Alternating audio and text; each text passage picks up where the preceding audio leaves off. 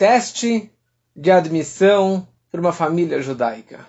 O que realmente uma boa Ida Shemeidale, uma boa moça judia, precisa fazer para ser aceita numa boa família, para ser aceita como esposa do filho, como uma nora?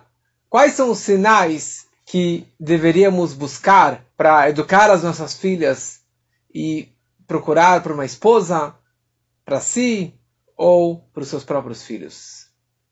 E isso nos aprendemos na nossa semana, na Parashá de Hayei Sarah, que essa semana descreve sobre a vida da Sara. A Sara Imeino, a Sara, nossa matriarca, a nossa primeira matriarca, a primeira mulher judia ou hebreia. A Torá descreve sobre quão especial e quão elevada era a Sara.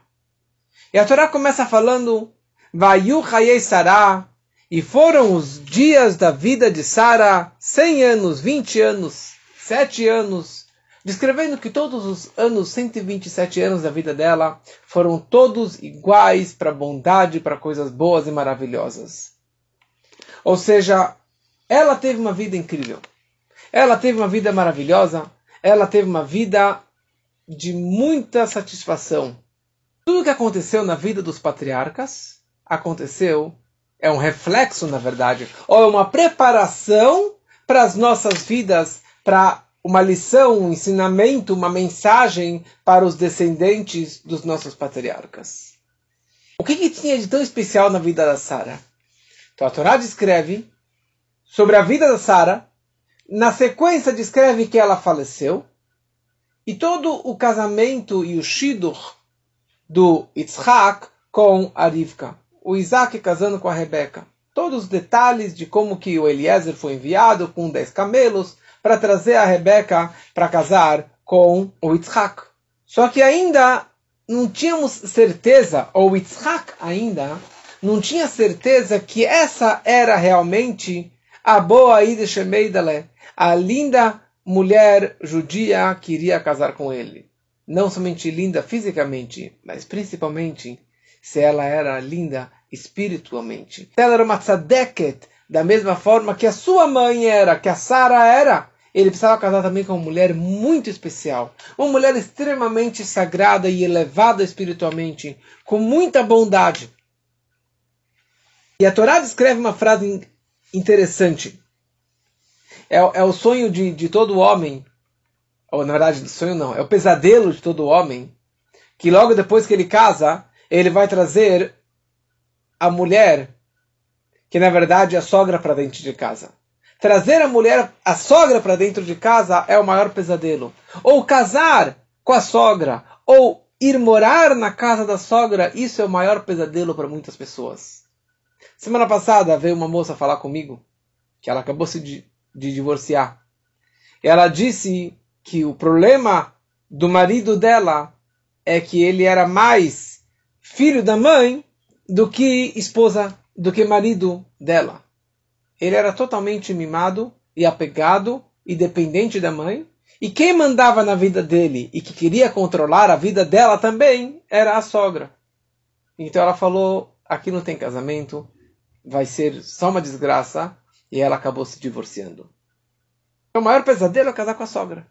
E aqui vem a Torá, na verdade, essa aqui é uma lição para a vida, para muitos filhos se querem casar de verdade, eles precisam se divorciar dos pais. Isso aqui é uma lição da Torá. Eu sei que tem muitos pais assistindo aqui. Eu, eu sei que é uma mensagem forte, dolorosa, mas é a pura verdade.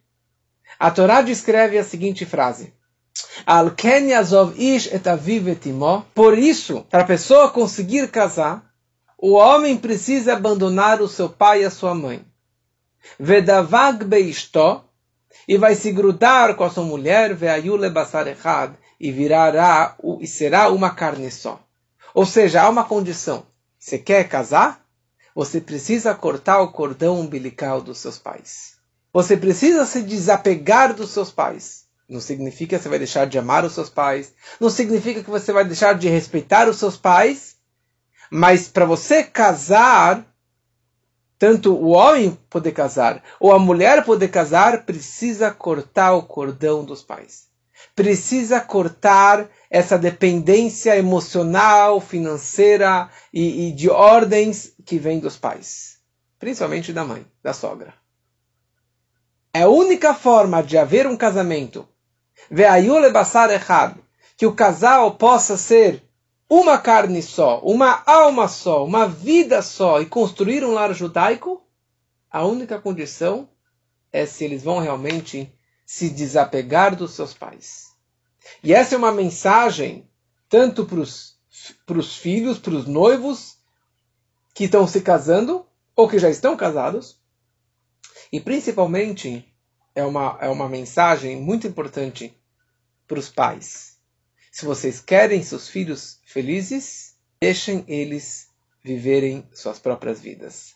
Deixa eles crescerem, deixa eles construírem o lar da forma que eles quiserem. Deixa eles tomarem as suas decisões. Deixa seus filhos quebrarem a cabeça da forma deles.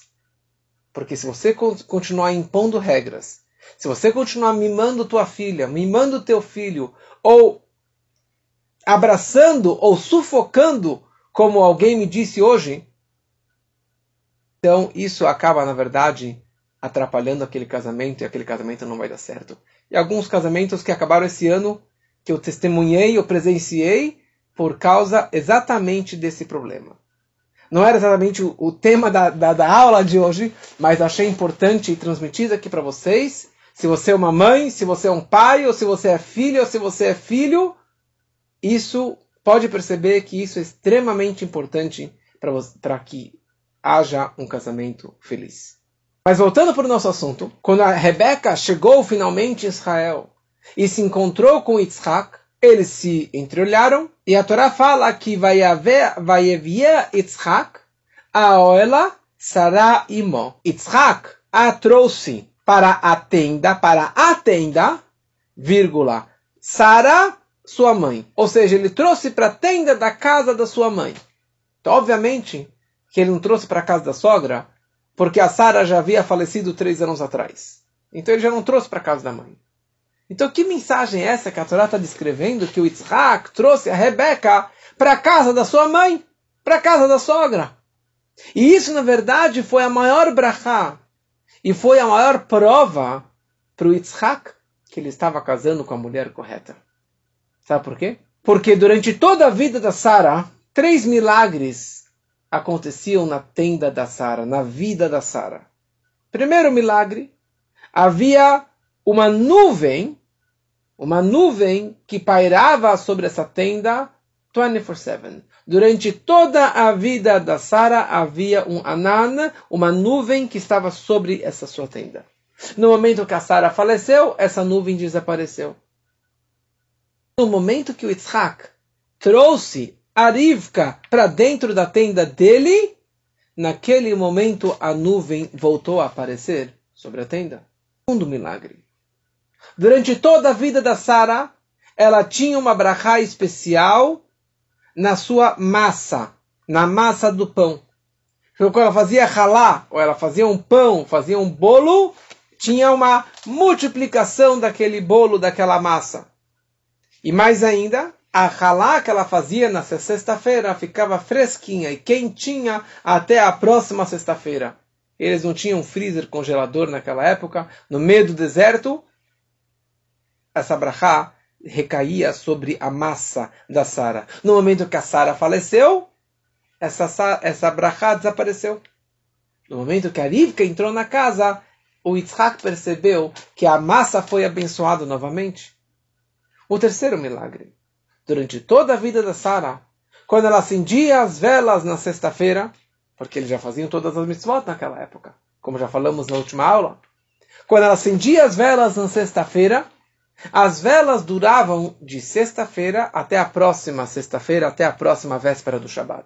E não era uma vela de sete dias, aquela grandona. Não é que ele colocou muito azeite que perdurasse uma semana ele colocou, ela colocava azeite o suficiente para durar um dia. É que nem milagre de Hanukkah, certo? E acabou durando sete dias até a semana seguinte. Quando a Sara faleceu, esse milagre desapareceu. E quando a Rivka entrou na tenda, esses três milagres eles voltaram a reaparecer. O que significa esses milagres na vida deles? Por que bem esses três milagres? E qual, qual a grandeza desses três milagres? E aqui, na verdade, nós vamos aprender uma regra muito importante para a nossa vida. Que a regra é a seguinte: Yagata umatsata ta'amin. Se você se esforçou e você vai encontrar, e você encontrou, eu te acredito. Ou seja, a, a importância do esforço e da dedicação da pessoa. O que quer dizer isso? O primeiro milagre, havia uma nuvem conectada sobre a tenda o tempo todo. Abraham e Sara, eles eram eles viviam em tendas. A vida toda eles estavam viajando, viajando. Em nenhum momento eles estavam instalados num lugar fixo. Por isso que as tendas dele eram tendas de tecidos, de paus, mas não era de pedras ou de é, tijolo, uma, uma casa fixa. Eles viviam num ohel. Então a tenda era para eles. Eles construíram uma tenda para protegê-los da ventania, do sol, é, se tiver chuva, de qualquer situação como essa. Mas, fora o esforço deles, recaiu aqui, apareceu aqui mais um milagre. Qual foi o outro milagre? Que veio uma nuvem e estava protegendo eles por cima. Ou seja, eles fizeram o seu máximo de construir uma tenda. Deus deu um acréscimo de uma bênção que tinha mais uma tenda sobre eles. A mesma coisa em relação à massa do pão. A vida de Abraham e Sara era receber hóspedes. Como falamos na Parashá da semana passada, que Abraham ele abateu três bezerros para pegar as línguas para conseguir servir aqueles três anjos que vieram visitá-los. A Sara pegou e fez um bolo delicioso, enorme, para servir aqueles três anjos, que na verdade eles nem comeram. Mas eles fizeram o seu máximo, o esforço máximo de fazer essa massa, mas havia um limite. Quanta massa, quanto pão eles conseguem fazer. E aqui veio mais uma brachá sobre eles. Após o esforço, veio uma brachá, Metsuyá, Baissá, uma bênção sobre a massa da Sara. Ou seja, um acréscimo de Deus. E o acréscimo de Deus é muito maior do que o nosso próprio esforço. Ou seja, vem uma brachá é desproporcional ao esforço que eles fizeram. E a terceira situação foi a vela. A Sara acendia a vela toda sexta-feira.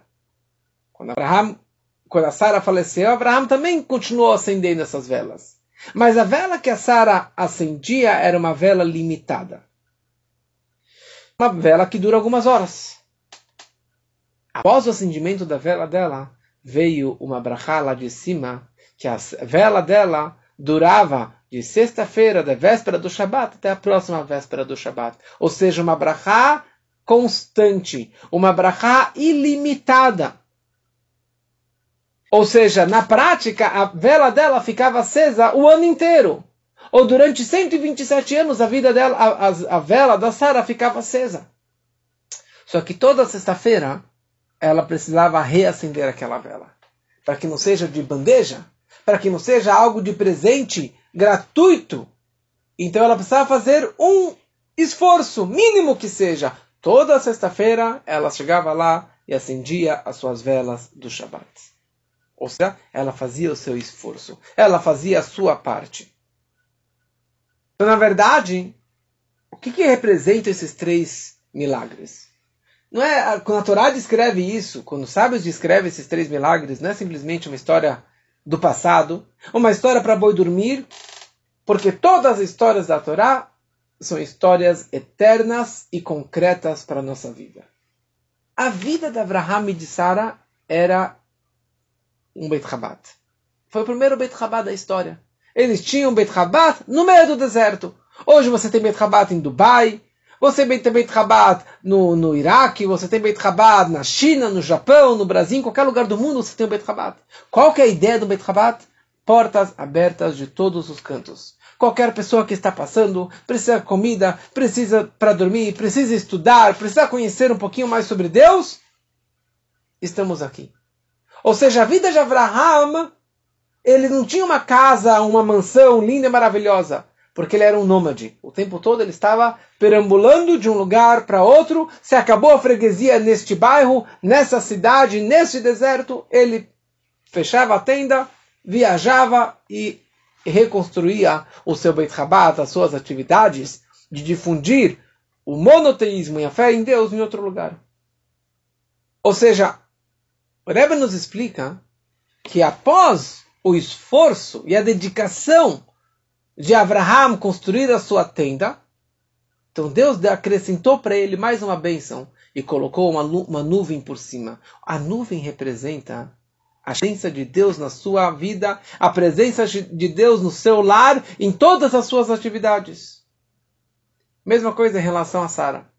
A Sara, ela o tempo todo ela estava dedicada a preparar comida para os hóspedes, de uma forma farta, muita comida, muita bebida, pão, carne, delícias, iguarias. No meio do deserto, ela, ela fez três bolos ela fez um bolo enorme para três anjos, para três visitantes. Essa era a vida dela. Então ela fez um esforço, então após o esforço dela, Deus abençoou. Mesma coisa em relação a ela. Ela acendeu e Deus abençoou e acrescentou a sua bênção para que, ela, que aquela vela durasse durante uma semana. A lição para a nossa vida é muito simples. E a gata umatzata. Se você se esforçar, você vai encontrar.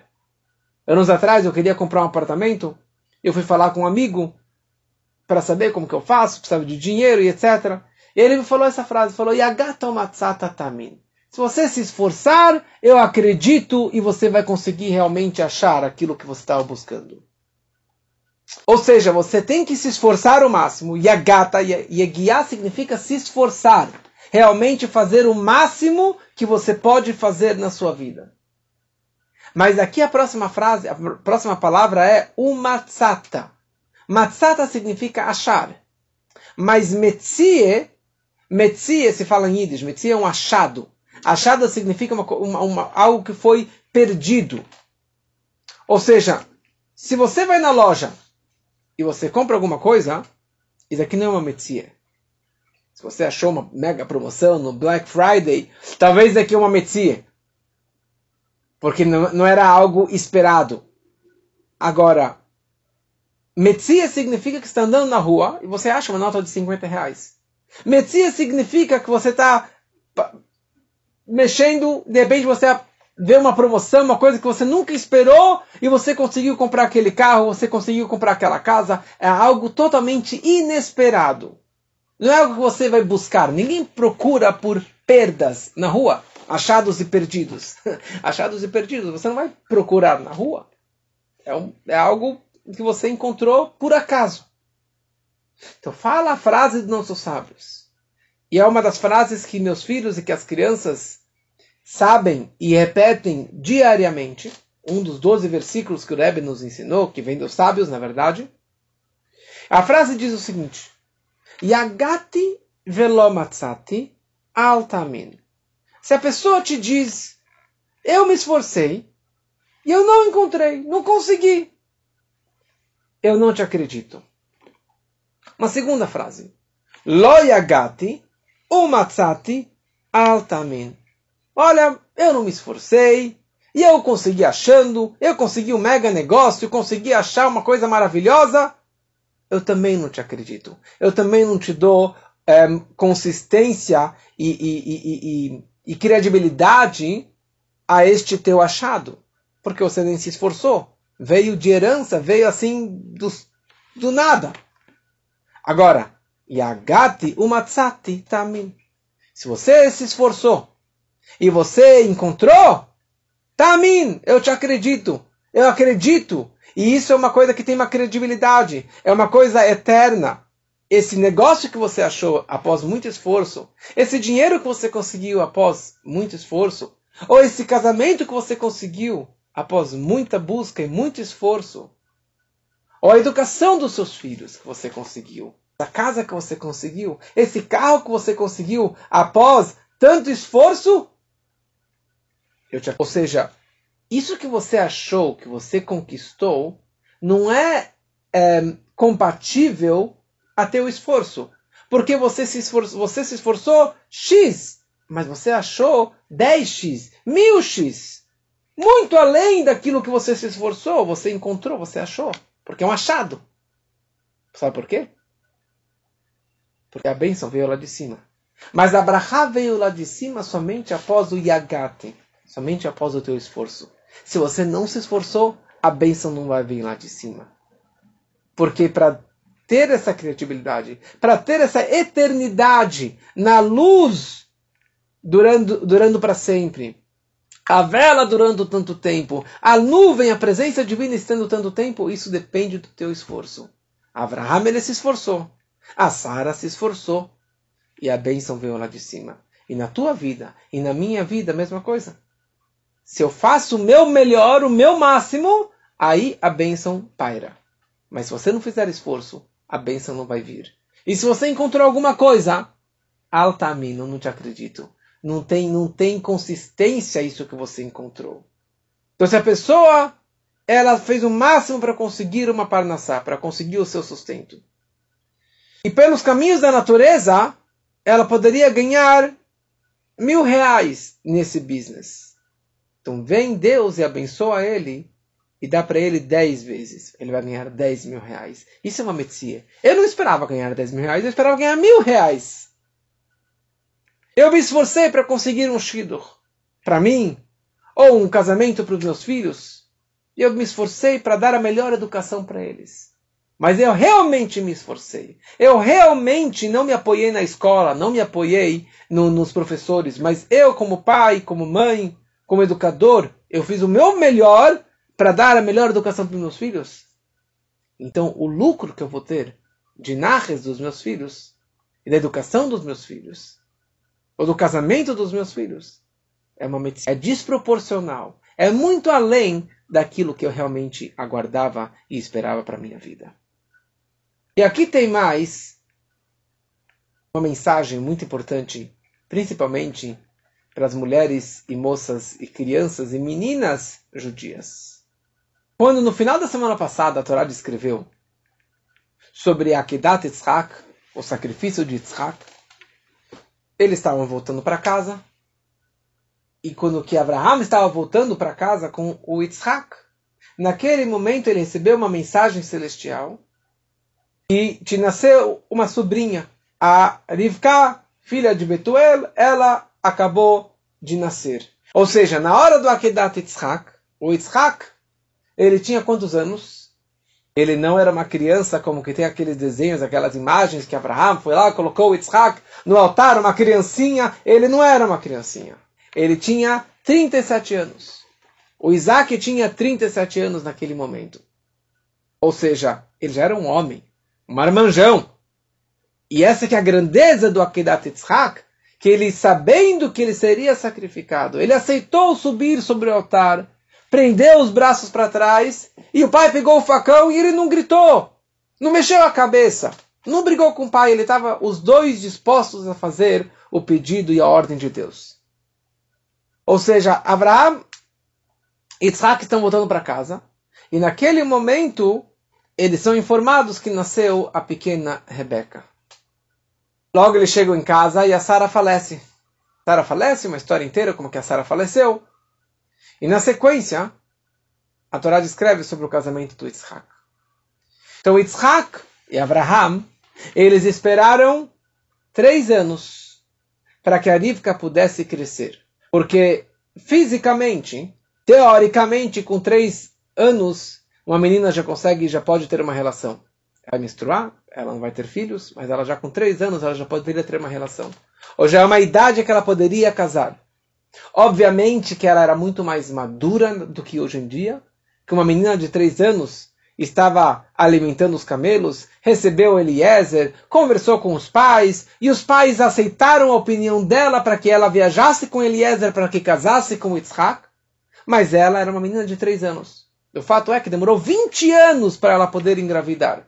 10 anos pela natureza, porque a natureza não mudou, porque ela só após o bat só depois dos 12 anos que ela poderia realmente é, menstruar engravidar, mas aconteceu mais 10 anos que ela acabou esperando para conseguir engravidar. Mas de qualquer forma, quando Yitzhak casou, a Torá descreve que ele tinha 20 anos, que ele tinha 40 anos, desculpa, então ele tinha 40 anos, e a Rivka, a Rebeca, tinha aqui 3 aninhos. E a Torá descreve casaram. Eles casaram. Mas um dos milagres que descrevemos antes é que a Arivka também acendia essas velas do Shabat, e as velas do Shabat perduravam uma semana inteira. Ou seja, uma menininha de três anos, ela já acende as velas do Shabat. Isso é uma mensagem extremamente importante para toda mulher e moça judia. Que as velas do Shabat não começam somente após o casamento, e nem após o bat mitzvah, uma menina de três anos já tem essa obrigação. Costume, não é uma mitzvah, mas é um costume da, da mãe já acender com a sua filha as velas do Shabat. E aqui tem algo incrível. A mensagem é muito profunda. Porque a Sara e a Rivka e a Rachel e a Lea acendiam as velas que perduravam uma semana. Mas tudo que as nossas matriarcas fizeram, isso é uma lição e uma, e uma força para nós, que também façamos da mesma forma. Hoje não tem graça pegar uma vela de sete dias, não é? That's not the point. A ideia não é pegar uma vela de sete dias. Mas no momento que a mocinha, que a mulher judia, acendem as velas do Shabat na sexta-feira, na sexta-feira, só um detalhe importante, antes do horário do Shabat, porque após o horário do Shabat é proibido acender as velas do Shabat, é melhor você nem acender do que você acender, porque você está transgredindo o Shabat. Ou seja, você não está atraindo essas bênçãos, você não está atraindo essa luz divina do Shabat. Então precisa ser muito cuidadosa e acender as velas do Shabat antes do horário do Shabat. Mas na hora que você está acendendo aquela vela, que vai durar uma, duas, cinco horas, saiba que na verdade, no fundo, no fundo, aquela vela que você está acendendo, ela está durando sete dias. Ela está atraindo essa bênção divina para a semana toda. A ideia da vela é iluminar o lar, é de trazer bênção para o lar. Porque uma das ideias da vela do Shabat é que naquela época não havia luz elétrica. Então o casal iria um esbarrar no outro, iam quebrar o marido, ia passar, ia quebrar o copo de vidro, ia derrubar o, o, vinho, ia fazer uma bagunça, a mulher ia brigar com ele, e dessa forma ia ter uma briga entre o casal. Então toda a Torá foi feita para trazer paz entre o casal, paz no mundo. Então fala a Torá, acenda as velas do Shabat, que dessa forma a sua sala, a tua casa vai estar iluminada, e isso vai evitar brigas da família. Ou seja, aumentando luz, aumentando essa energia, essas velas do Shabat, isso acrescenta Shalom, Bait, paz dentro do lar. E aqui tem uma mensagem importante para os homens, judeus, solteiros ou divorciados. E se você mora sozinho e não tem uma mulher judia do teu lado para acender as velas do Shabat, tá ouvindo? É, você precisa acender as velas do Shabbat. O homem tem a obrigação e a mitzvah tanto quanto a mulher. O fato é, como que eu mencionei antes, que Abraham Avinu acendeu as velas do Shabbat. Quando a Sara faleceu, durante um período, ele acendeu as velas do Shabbat, até ele casar com a Hagar. Ele acendia as, as velas do Shabbat. E assim hoje em dia também. É uma mitzvah da Torá do homem acender as velas do Shabat se não tem a mulher em casa. Se a mulher viajou, ele acende as velas do Shabat e faz a brachá do Shabat, só não faz o movimento com as mãos. Mas esse momento é extremamente importante para que todos saibam. E aqui, na verdade, a Torá está nos ensinando sobre as três mitzvot específicas ou que estão mais conectadas com a mulher judia. E aqui nós aprendemos tudo isso aqui da nossa Sara. A Sara, velas do Shabat, acendia as velas do Shabat. fazia a halá e tinha uma, uma nuvem da glória sobre a sua tenda. A mulher, a moça judia, desde os três anos, já acende as velas do Shabat. Já participa com a mãe, fazendo halá, e principalmente depois do bat mitzvah, depois de casada, ela continua fazendo a halá, que isso representa a bênção para toda a alimentação, para toda a família. E a terceira mitzvah, que na verdade é a única mitzvah específica da mulher, que o homem não pode fazer, não, não, não tem como fazer, e é tá ligado com a nuvem, que na verdade isso representa a mitzvah de Tarat HaMishpachá, de pureza familiar, a mitzvah de Nidá, que isso representa a imersão no mikve de uma água pura, uma água corrente, após o período menstrual.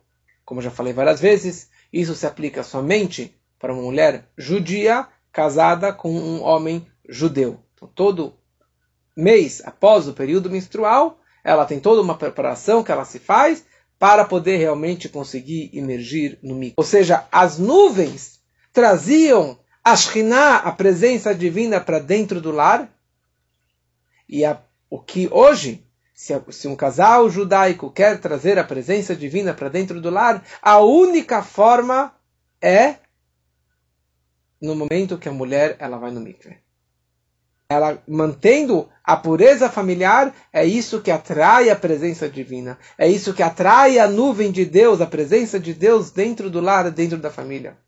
Então, que possamos realmente aprender essas mensagens para a nossa vida, de todas essas lições. E a gata matzata tamin, se esforce que você vai encontrar e eu vou te acreditar em qualquer área da sua vida. Nada cai de paraquedas, como falamos semana passada.